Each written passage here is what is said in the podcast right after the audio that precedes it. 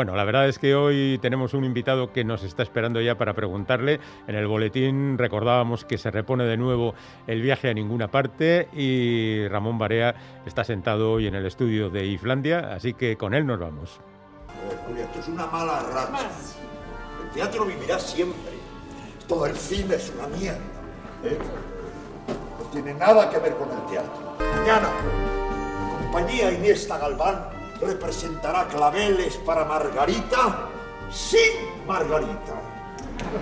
Si la cosa se pone fea, sin claveles.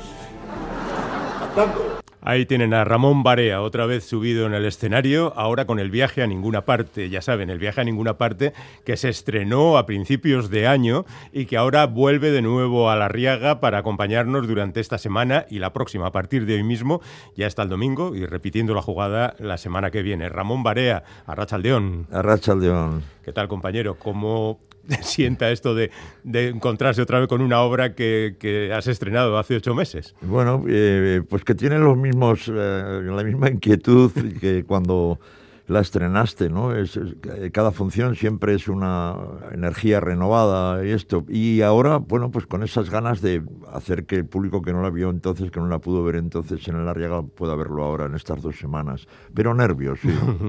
bueno, la verdad es que en su momento había restricciones, ahora todavía sigue habiéndolas, no tenemos el patio de butacas completo, quizá no estamos mal del todo, estamos a un 60%, pero tendrían que venir mejores tiempos. No obstante, el viaje a ninguna parte parece que sí va alguna parte al fin, ¿no? Porque ha sobrevivido a su autor, que es Fernando Fernán Gómez, del que por cierto se cumplían 100 años de su nacimiento hace unos días, y sigue tan fresca como siempre, ¿no? Es así, y además eh, es curioso como, una, como un tema, como una historia, eh, ha pasado por varios eh, formatos, algo que nació como folletín radiofónico, que se convirtió en novela, que luego se convirtió en película, todo ello hasta ahí de la mano de Fernando Fernán Gómez, y eh, luego en versión teatral, que ahí, ahí, es la única cosa en la que no ha intervenido la adaptación, pero he de, he de, decir que la adaptación a teatro no ha sido demasiado complicada porque Fernando escribía unos maravillosos diálogos que sirvieron tanto para la radio como para el cine y que ahora en el teatro encuentra también un, un lugar para, para ser oídos, ¿no? Hombre, afortunadamente ahora el teatro ya es muy móvil, ¿no? Se puede representar escenarios muy variados dentro de una misma función. Ya no es aquello de los muebles de la habitación donde tenía que desarrollar toda la historia. Pero en todo caso, esta es una obra itinerante, como queda claro. O sea que hay que, hay que trabajar mucho. ¿Te ha costado mucho dirigirla? Eh, no, a ver, lo normal. Tenía una ventaja muy grande, que es que a, amaba esa historia y tal. Había conocido también en novela, porque cuando surgió la película me entró la curiosidad de ver la novela, luego descubrí lo del, lo folletín. Eh, con un elenco tan cercano de actores que yo quiero, que admiro y, y, que hemos formado un equipo, era el ideal para mí cuando se planteó con el Arriaga hacer este proyecto y, salió redondo porque todo el mundo estaba dispuesto a hacerlo. Y esto, a ver, este, traslado de, lugares y de sitios y tal, en realidad, que es muy cinematográfico, ya estaba en Shakespeare. Lo evocaba el bosque de no sé qué o tal, tal, con unas simples eh, palabras. ¿no? Aquí hay una escenografía de, de José Ibarrola que ha convertido ese, ese, no lugar en una especie de, de, sitio de trastos del teatro, ¿no? de sitio de atrezo del teatro, que también es un poco cementerio del, del teatro con elementos extraños. Y, y, ese espacio se convierte en muchos espacios y yo creo que es un, uno de los uh, aciertos de la puesta en escena en la que tiene que ver mi compañero, mi compañero José Ibarrola. Uh -huh. Oye, ¿ha cambiado algo desde que se estrenó en enero los primeros pasos? No sé si se han dado retoques, si, si habéis cambiado el elenco, si, si ha cambiado algo uh -huh. con respecto al anterior. Eh, lo que es la puesta en escena es, es, es exactamente la misma, con, con, simplemente la sabiduría de las, de las funciones que se hicieron. Pero sí, hay una novedad, una novedad que por un lado es alegre, bueno, por todos los lados es alegre, que es que eh, eh, Olas Gamboa, que es la que hacía, interpretaba a la joven de la compañía, interpretaba mm. a la chica del pueblo que se enamora del, del zangolotino y tal, pues está embarazada, eh, le queda un mes, está en un embarazo muy avanzado, y él, lo interpreta Yora Sedano, ese, debuta, o sea que tenemos debut uh -huh. de la joven de, de, la compañía. ¿no? Siempre está muy bien un debut, parece que reaviva un poco los intereses, ¿no? Está muy bien, es todo bueno, pero en realidad casi más que preguntarte cómo haces las cosas, tendríamos que preguntarte de dónde sacas tiempo para hacer tantas cosas. Mira quién me lo dice, me lo dice Félix Linares que no, que no, que no para de, tener actividad en la literatura, la información, en el cine o tal. No, yo creo que la, cosa está la capacidad para la suerte de poder hacer una cosa detrás de otra y tal, ¿no? Bueno, yo creo que ya estoy, ya, ya me, me he formado así, me he educado así en en tener que, que, abordar trabajos diferentes en momentos diferentes y según van viniendo las cosas y tal. Yo a veces me lo pregunto también, eh, ¿y esto cómo lo hago? Eh, pero bueno, es posible. Creo que tenemos más capacidad de aguante de la que imaginamos y más, sobre todo cuando los trabajos que haces son que te interesan, que te gustan y que te hacen feliz. ¿no? Hmm, bueno, yo he sacado la cuenta y he descubierto que en los últimos años has hecho seis películas al año, algunos cortos, tal. El otro día te vi en García y García. Eh, esta semana estrenada Nora. Eh, Cinco Lobitos aparecerá un día de estos, que grabasteis, rodasteis en Baquio hace unas semanas, ¿no? ¿Cómo fue aquello? Eh, pues bien, eh, trabajar en casa. Yo siempre envidiaba a los, los actores madrileños cuando iba a hacer alguna cosa que decía, no, bueno, vivir en Madrid tenía la ventaja de que le permitía hacer por la mañana una serie, luego a la tarde ir al teatro, luego los fines de semana hacer bolos de no sé qué, tal, y dormir en casa. Entonces yo he, probado las, esas mieles de, estar en casita y estar haciendo una película que por cierto me ha apasionado, la de Cinco Lobitos de Alauda Ruiz de, de y, bueno, ya puestos a... Enseguida va a aparecer eh, La vida era eso, de David Martín, que hace un personaje central, Petra Martínez, y que yo creo que va a ser la, su película, y yo hago ahí un marido díscolo que también estará a punto de, estrenarse, y la de Lara Izaguirre también. Eh, en fin, sí he tenido suerte, he tenido suerte y ya sabes, Félix, que sin representante, lo cual es una cosa muy insólita. bueno, sois muy pocos los que os manejáis con, con estas cosas, pero bueno, va saliendo. Y luego, claro, Pabellón 6, que ahora mismo está metido en renovaciones, ¿no? Sí, en la primera semana de octubre eh, empiezan las obras en lo que es ahora la sede de la compañía joven. Van a durar seis meses y en ese tiempo la compañía joven va a estar actuando un poco a la limón en, en Pabellón 6 con los proyectos de pabellón y luego se trasladará la actividad a la sede de la compañía joven renovada y tal para que se hagan las obras de pabellón. Así que va a ser un año y medio donde no se va a parar la actividad y bueno, el aspecto va a ser parecido. Eh, por dentro no, no, se va a disfrazar que aquello era un edificio industrial eh, que se ha destinado a, a teatro, se le, se le, va a conservar el, el aspecto un poco como memoria de, de ese espacio industrial que, ha sido recuperado para otra actividad. ¿no? Pero va a estar un poquito más confortable para el espectador, que ya no tendrá que ponerse las mantas en invierno, que ya nos las pide. Pero vais a quitar las mantas y tal. Pero eh, va a estar más confortable, va a haber camerinos, va a haber um, un poco más de dentro del vacío total del espacio, un espacio diáfano y tal pues va a ser un poco más confortable para el espectador. Bueno, pero ahora de momento habrá inconvenientes, los inconvenientes de las obras, que ya se sabe que son siempre un jaleo. Y además de esto, preparando las nuevas cosas.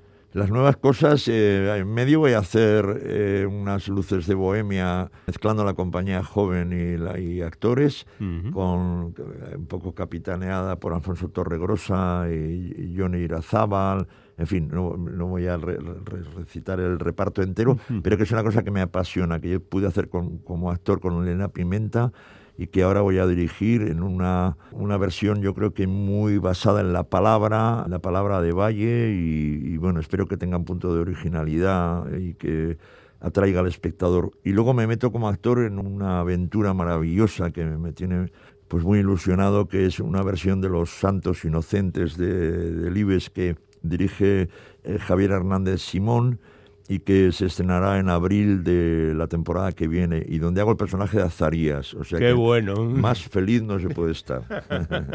sí, la verdad es que no debe ser suerte porque te lo has ganado, pero parece que te toca la varita de oh, hacer las cosas que, te gustan, ¿no? Y eso es fantástico. sin duda. Y ah, sí hay una parte de suerte. Es verdad que eh, yo siempre creo que no, me van a volver a llamar, que ya, que ya es, la última. Eso, yo creo que desde que empecé. Y luego te llevas esa alegría de que te llama gente, incluso en algunos casos que no ah, conoces directamente. Que Siempre tienes un poco. Yo soy de los actores tímidos que creen que en realidad no se les, no se les ha visto bien o no se han fijado o, no, o tal, ¿no? y luego descubres con directores jóvenes, acabo de hacer un corto, acabo de hacer un corto en Madrid esta semana pasada, yo decía, ¿por qué me llamaste a mí si eh, podías haberlo hecho con otro actor y tal? Yo no podía en esas fechas tal, y se enfadó diciéndome, Ramón, queríamos que lo hicieras tú, que estábamos dispuestos a cambiar las fechas tal te da un poco de pudor en estas cosas, pero si realmente alguien, alguien te ve o alguien se fija en ti. Bueno, en cualquier caso, eh, supongo que con todo, el viaje a ninguna parte, como antes comentábamos, forma parte de la esencia porque habla de los actores, bueno, de los actores, de, los cómicos, de la gente que hace teatro, y eso es algo que eh, tú lo llevas dentro desde, desde el principio, desde hace ya ni sé cuántos años. Sí, pues, eh, pues de la friolera de 50. no está mal, ¿eh? Porque en el año 69 en el 69 inscribimos en el registro el gobierno civil de Vizcaya una asociación de teatro que se llamaba Cómicos de la Legua. Y la escribimos, éramos unos críos, éramos veinteañeros, la escribimos porque era la época en la que empezaban a molestar los recitales de canción, los, los actos públicos en la calle, tal, los frontones, no sé qué, ¿no?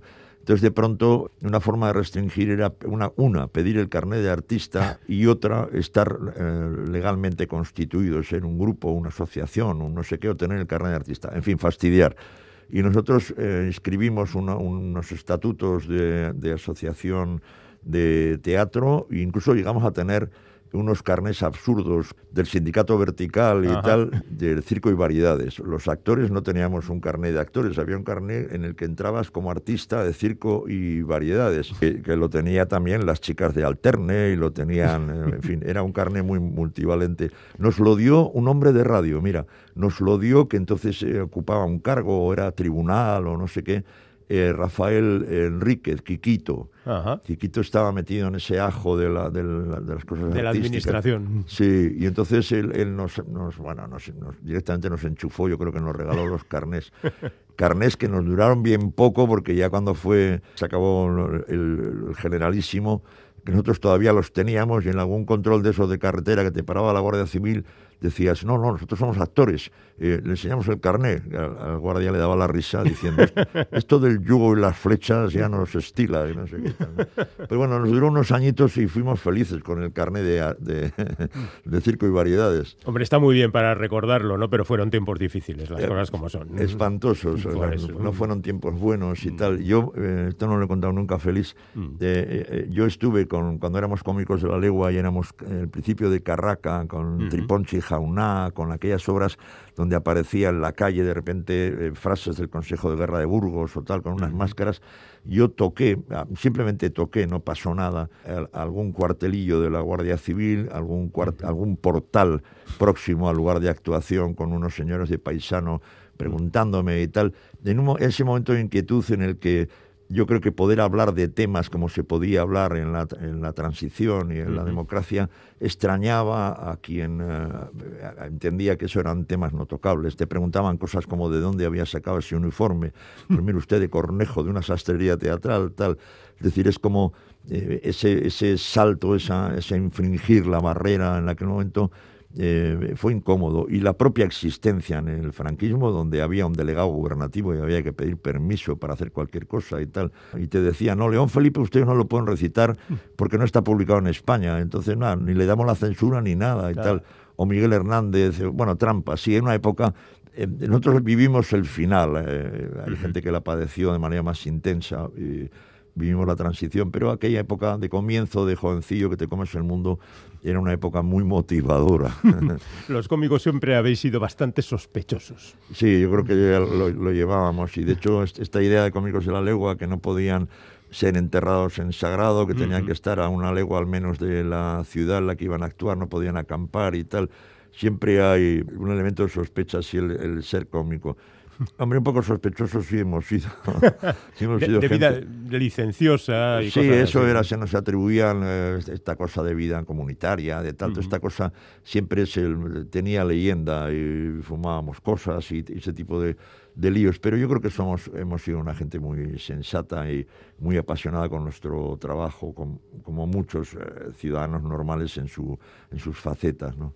Aunque ahora, gracias al viaje a ninguna parte, veamos también una dimensión diferente de aquellos cómicos de la legua que tenían que buscarse los garbanzos por todas partes. Sí, estamos en otro lado. O sea, esos cómicos son una metáfora. El propio Fernando Fernán Gómez no, no vivió una vida de cómico de la legua. Él, fue un afortunado que, que, que, estaba en su productora, o sea, le llamaban de una productora cinematográfica o hacía películas para las empresas cinematográficas españolas o, actuaban teatros, como él dice, con telón y tal, no, no, como, no como estos que estaban en bares, en, en casinos y que dependían un poco de la buena voluntad de, la gente en, cada pueblo ¿no? que, les contrataba. Sin embargo, eh, como metáfora romántica del oficio, eh, sin embargo, hay algo de, de, todavía de la misma inseguridad. Ahora viajamos en AVE y viajamos en una furgoneta, en una transfer para ir de Madrid a, Soria y hacer un bolo para luego ir a Málaga y tal. Eh, pero, es decir, esta idea de itinerancia y de inseguridad, esta, esta idea de...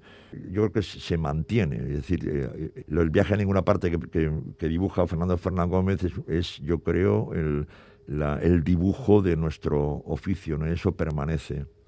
Bueno, a Fernando no le gustaba el teatro porque decía que el público le perturbaba un poco, pero está claro que a Ramón Barea sí, y que le gusta tener a ese público ahí. Sí gusta, sí, lo de, eh, Fernando eh, eh, tenía muchas ironías y muchas bromas con, con ese tema y tal. Y es bonito. Y yo te diré que ahora sí me ha gustado siempre, claro. Ha sido mi, mi base, lo que, lo que me ha mantenido, yo creo que ilusionado y vivo y tal estoy llegando a un punto en el que y cuando yo les oía a los actores mayores, o lo que yo me parecían actores mayores cuando yo era más joven. Que tendrían 50 años. Eh, sí, por ejemplo, porque antes un señor mayor, eso ya era un viejo y tal, uno de 50 años y, de 60 ya un anciano. Bueno, a mí me ponen en los guiones, tal, tal, tal, no sé qué, y fulanito Fernando eh, es un anciano de, unos 65 a 70 años y tal, hijo de anciano. Y, claro, soy un anciano, según el... Hay que revisar el... El, léxico. hay, que, hay que revisar eso. Y eh, no me acuerdo qué iba a decir. No, que ibas a decir que cuando oías a los ancianos... Ah, sí, a los, a, los ancianos decir, no, yo ya... A ver, estoy hablando de, de, Paco Raval, de tal, del propio Fernando y decir, no, ya no tengo ganas de hacer teatro, porque el teatro hay que moverse mucho, hay que tal, tal. Pero a hacer cine, que es menos tiempo, empieza y acaba en una fecha y tal, el teatro puede llegar a arrastrarse durante un tiempo y tal. Pues yo ese vértigo del, del futuro, fíjate, de tener el futuro tan asegurado, tan asegurado, eh, sí me da un poco de cosa y a veces digo, eh, tenían razón estos, estos ancianos, actores tenían razón, porque realmente cansa eh, eh, cuando ya has visitado el Museo de Picasso de Málaga, cuando ya has visitado el hotel no sé qué, cuando ya tal, y, eh, te da miedo, pierdes un poco esa alegría de la, de la aventura, de la gira, y te inclinas más, que es lo que me está pasando por el cine. Y curiosamente el cine me está llamando de manera insistente. Yo no quiero dejar de hacer teatro, pero compromisos como, por ejemplo, el que te comentaba antes como primicia, el de Los Santos Inocentes, eh, es que tiene año y medio de, gira. de gira y en este momento tiene cerca de 100 funciones eh, precontratadas y tal, ¿no? En toda España. Entonces eso cuando... Así, ¿eh? Así, ¿eh? bueno, bueno. Hombre, siempre habrá un certificado médico o, una... Mm, en un momento determinado. Que diga hasta aquí hemos llegado y tal. Claro, pero estoy tan ilusionado que, que bueno, no sé, de, no sé de dónde salen las fuerzas, pero salen cuando quieres hacer algo con, entusiasmo. De la ilusión, como tú bien claro dejas. Bueno, pues en tres horitas de nada te vas otra vez al escenario, que digo tres horitas, dos y media, y mm. te vuelves a representar a ese curtido cómico que tiene que hacer que, tiene que hacer las funciones sin Margarita y sin claveles. así es, y así, y así estamos en en capilla y con ilusión. Tú sabes la alegría que es ir a, de pronto a representar el personaje de don Arturo y a, mm. reunirme con mis compañeros y a vivir eh, eh, todo ese recorrido que tiene el viaje a ninguna parte feliz. Y el público también. En el Arriaga, desde hoy hasta el domingo y la semana que viene, repetición. Ramón Barea, muchísimas gracias, compañero. Gracias a ti.